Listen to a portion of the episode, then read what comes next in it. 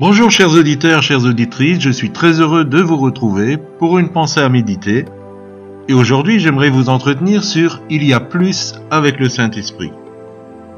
Nous lisons Acte chapitre 1er le verset 8. Mais vous recevrez une puissance, celle du Saint-Esprit survenant sur vous, et vous serez mes témoins à Jérusalem, dans toute la Judée, dans la Samarie et jusqu'aux extrémités de la terre.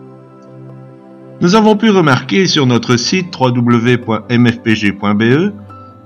que plusieurs visiteurs y étaient arrivés parce qu'ils avaient fait une recherche sur l'intimité avec le Saint-Esprit ou la vie avec le Saint-Esprit. Il y a tellement plus à vivre avec lui. Et bien que nous nous sommes déjà exprimés dans des articles qui s'appellent Mieux connaître le Saint-Esprit, aujourd'hui nous nous exprimons sur la radio parce que nous tenons à en dire quelques mots supplémentaires. Il est celui qui peut vous consoler, vous guérir, vous fortifier, vous inonder, vous apprendre sur le Père et le Fils, vous mettre en feu pour votre Dieu et sa parole. Quand il nous visite personnellement ou dans nos réunions communautaires, il se passe toujours quelque chose de grand de l'éternité de Dieu. C'est lui avec son onction qui va faire toute la différence. Faire la différence, c'est ce que nous souhaiterions tous, n'est-ce pas?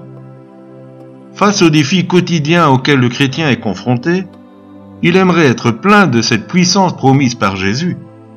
Elle semble pourtant tellement inaccessible, d'une autre époque, et beaucoup d'enfants de Dieu demeurent dans cette soif de vivre plus, pourtant embourbés dans le train-train de la foi, des luttes et autres déboires. Qui viendra me secourir, Seigneur? Je suis sec et désabusé, fatigué et blasé. Je me sens seul et écrasé par toute cette opposition. J'ai besoin de toi. J'ai soif, soif, soif de plus. Je vois bien de tes enfants qui ont le peps, le feu, la puissance, mais moi, je n'y arrive pas. L'erreur commise par beaucoup, c'est de s'être arrêté sur le mot puissance de notre verset de ne voir que les manifestations externes d'une expérience qui doit se passer à l'intérieur. Cette expérience est si fondamentale que Jésus lui-même a dit à ses disciples qu'il leur était avantageux qu'ils s'en aillent, sinon le consolateur ne viendrait pas.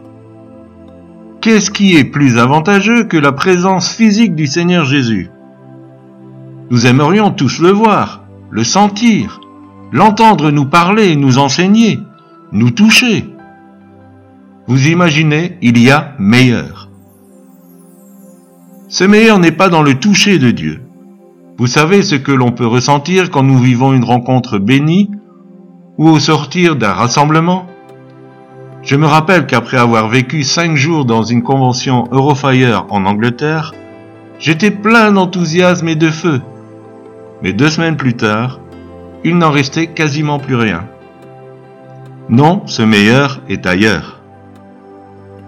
La présence du Saint-Esprit se manifeste par toutes sortes de miracles, de signes et d'expériences glorieuses.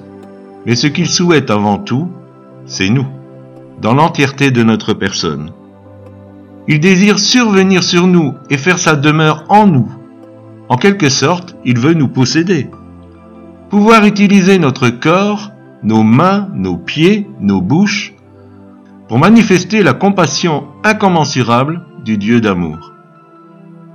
Le Saint-Esprit ne désire pas seulement nous toucher, il veut nous remplir jusqu'à déborder de sa présence. Nous ne pouvons pas avoir d'intimité avec une chose.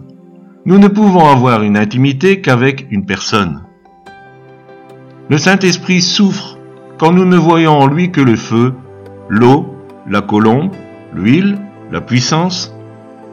Il a des sentiments tellement doux, une intelligence extraordinaire et une volonté ferme celle du Dieu trois fois saint.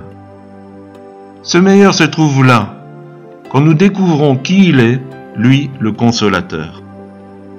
Comment pouvons-nous entrer dans cette intimité avec notre meilleur ami?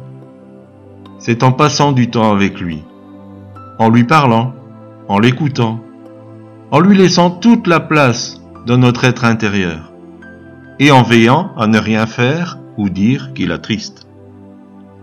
Le Saint-Esprit est pleinement Dieu. Il en a tous les attributs sans mesure. Cependant, c'est un être extrêmement doux et sensible, même s'il est plein de force et de puissance. Sa voix est tellement subtile. Il ne s'imposera jamais, mais désire ardemment notre amour et notre collaboration. Nous pouvons facilement lui faire du mal, par nos paroles ou notre manque d'amour. Même s'il nous poussera toujours à adorer le Père d'amour et Jésus-Christ, notre Seigneur, il acceptera volontiers notre adoration et notre reconnaissance. Rien de tel que l'expérience pour comprendre ce que je veux dire. Dès maintenant, commencez à adorer le Saint-Esprit. Invitez-le à vous remplir de sa présence. Parlez-lui. Déversez votre cœur et laissez-le vous toucher. Demandez-lui pardon si vous l'avez offensé par vos paroles ou vos actes. Pleurez si vous sentez que cela monte. Riez, chantez, parlez de nouvelles langues. Laissez-vous envahir par lui. Et après ce moment trépidant, écrivez-nous afin que nous puissions nous réjouir avec vous. Aujourd'hui, le Dieu créateur de l'univers se répand sur la terre au travers de la personne du Saint-Esprit. Nous ne devons plus rester orphelins dans l'attente du retour de Jésus en gloire. Nous pouvons vivre l'intimité avec notre Dieu, celle que nous vivrons dans l'éternité, dès aujourd'hui, en acceptant de nous ouvrir pleinement au Saint-Esprit. Et je vous invite à courber la tête, nous prions. Seigneur, j'ai parlé avec peu de mots et avec toute mon humanité de ta grandeur. Mais Saint-Esprit, je te demande de toucher les auditeurs les auditrices aujourd'hui. Viens les revêtir de ta présence. Qu'ils soient convaincus de ta présence. Qu'ils soient touchés par ta présence. Qu'ils te laissent faire. Qu'ils te laissent agir en eux. Et qu'ils soient remplis d'un nouveau feu, d'une nouvelle fraîcheur. Que les eaux secs reprennent vie au nom de Jésus. Merci pour votre écoute. Écrivez-nous www.mfpg.be. À bientôt. Bonne journée.